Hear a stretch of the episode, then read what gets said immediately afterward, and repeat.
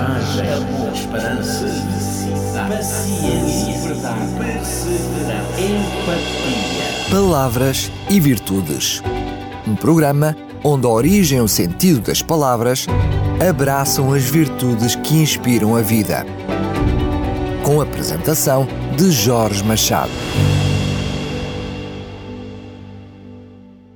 Estimado ouvinte, é com prazer que o cumprimento. Muito bem-vindo a mais uma edição de Palavras e Virtudes. Hoje vou falar-lhe de oração. Não se trata de uma virtude, mas certamente um meio para se adquirir virtude. A palavra oração tem origem no latim e diz-se oratio, cujo significado é fala ou discurso esta palavra, por sua vez, deu origem ao verbo latino orare, que inicialmente significava falar. Depois adquiriu particularmente o sentido de falar em público ou discursar. Daí advêm as nossas palavras oratória e orador, bem como o verbo, o verbo orar. Uh, os antigos hebreus usavam a palavra itpalel quando se referiam à oração, dando-lhe o sentido de julgar-se a si mesmo. Para eles, a oração era antes de tudo um ato introspectivo, sem o qual não fazia sentido invocar a Deus. Já para os gregos, a palavra traduzida por oração era eukemai e tinha o sentido de invocar, pedir ou suplicar a Deus. Há muita compreensão equivocada acerca do que é oração, e isso em grande medida por culpa do misticismo e superstição, bem como as mais diversas tradições que envolvem muito da nossa sociedade. Do ponto de vista das Sagradas Escrituras, orar é um ato simples e requer, em primeiro lugar, fé e aceitação da vontade de Deus. O ponto de partida da oração é o abrir do coração e o ponto de chegada eh, será sempre o encontro com Deus. A oração é o diálogo com o Pai que se interessa por cada um dos seus filhos e que nos fala através da Sua palavra. Assim, pela oração, podemos também falar com Deus e nesta partilha de diálogo entre o falar e ouvir a palavra de Deus, vamos crescendo em fé e espiritualidade. A certeza de que Deus nos ouve é-nos assegurada, pois assim diz a Escritura. Esta é a confiança que temos ao nos aproximarmos de Deus. Se pedirmos alguma coisa de acordo com a Sua vontade, Ele nos ouvirá. Quem ora geralmente vai em busca de algo que não possui e que necessita. E isso pode ser muita coisa, pode ser a paz, o perdão, a fé, a virtude, a força para vencer ou simplesmente a vontade de conhecer Jesus. Mas pergunta-se por que orar? Bom, em primeiro lugar, porque somente Deus conhece o nosso coração profundamente. E só Ele é capaz de satisfazer as nossas reais necessidades. Só Ele pode perdoar pecados e mudar o curso de uma vida. O salmista Davi orava e na sua oração dizia: Mas eu sou pobre e necessitado, contudo o Senhor cuida de mim. Tu és o meu auxílio e o meu libertador. Não te detenhas, ó meu Deus. Um dia, alguém que se encontrava em grande aflição, lutando contra a tentação, orava da seguinte maneira: Ó oh, meu Deus, tem piedade, limpa-me da lepra que me tomou, o pecado que me consome e que de ti me afastou. Por tua benignidade, que dele não sinta fome pelo poder do grande eu sou. Estimado ouvinte, parece poesia, mas eh, para orarmos não precisamos de poesia. Podemos falar com Deus assim como estamos. Permita-me então que lhe pergunte: já alguma vez experimentou orar? Já pensou nessa possibilidade de abrir o seu coração, o seu coração a Deus? Bom, então alguém poderá perguntar: como orar?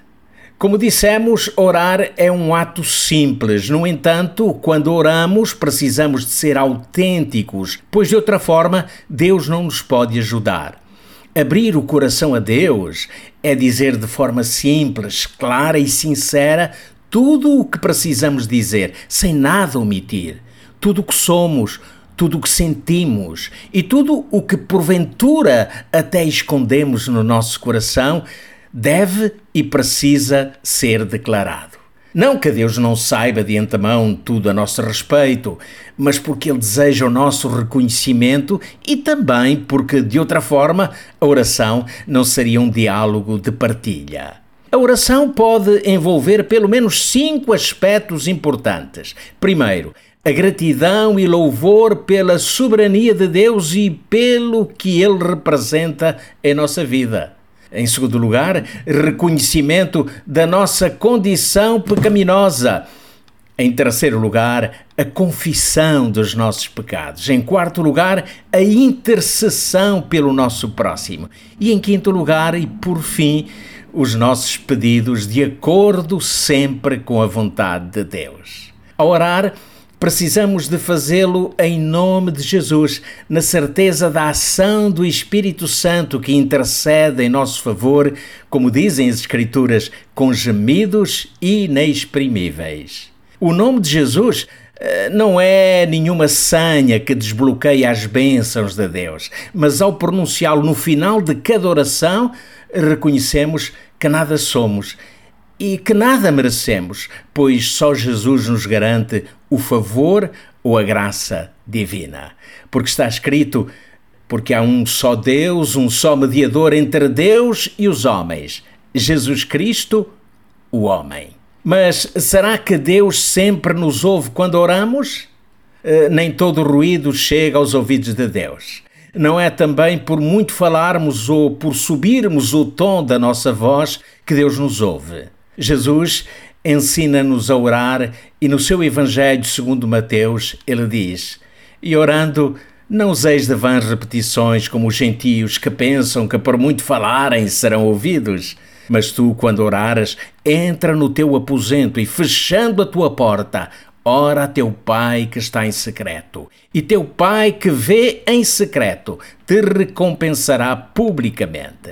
O propósito de Deus é ouvir e atender às orações e súplicas dos seus filhos. No entanto, ele rejeita todo tipo de justiça própria ou vanglória. O profeta Isaías, instruído por Deus, afirmava: Eis que a mão do Senhor não está encolhida para que não possa salvar, nem agravado o seu ouvido para não poder ouvir. Mas as vossas iniquidades fazem separação entre vós e o vosso Deus e os vossos pecados encobrem o seu rosto de vós para que não vos ouça. Deus ouvirá todo aquele que, renunciando à justiça própria, se achega a Ele, nada tendo para oferecer em seu favor a não ser a fé naquele que deu a sua vida para a salvação de todo aquele que nele crê. A oração traz consigo recompensas mas a maior recompensa da oração é sempre espiritual. Certa vez, um homem perguntou a um sábio uh, o que ganhava com oração. E ele respondeu: Geralmente não ganho, mas perco. E outra vez o homem perguntou: Mas então o que é que você perde? E o sábio respondeu: Perco o orgulho, perco a inveja, o ressentimento, perco o hábito de mentir, o prazer pelo pecado perco ainda a intranquilidade, o desespero, o desânimo e muita, muita outra coisa. É assim, amigo ouvinte, a oração não somente acrescenta algo a nós ou em nós, mas faz com que percamos muito daquilo que impede o nosso crescimento espiritual. A oração é vital na transformação do caráter. Ela eleva-nos ao encontro daquele que pode curar e fortalecer o espírito é como a respiração que permite que a vida cristã se desenvolva. Por isso, o conselho da palavra de Deus é simples: orai sem cessar. Por que não experimentar? E foi assim que, falando-lhe de oração, aqui fico por hoje. Também fica a promessa de um breve encontro aqui mesmo. Até breve.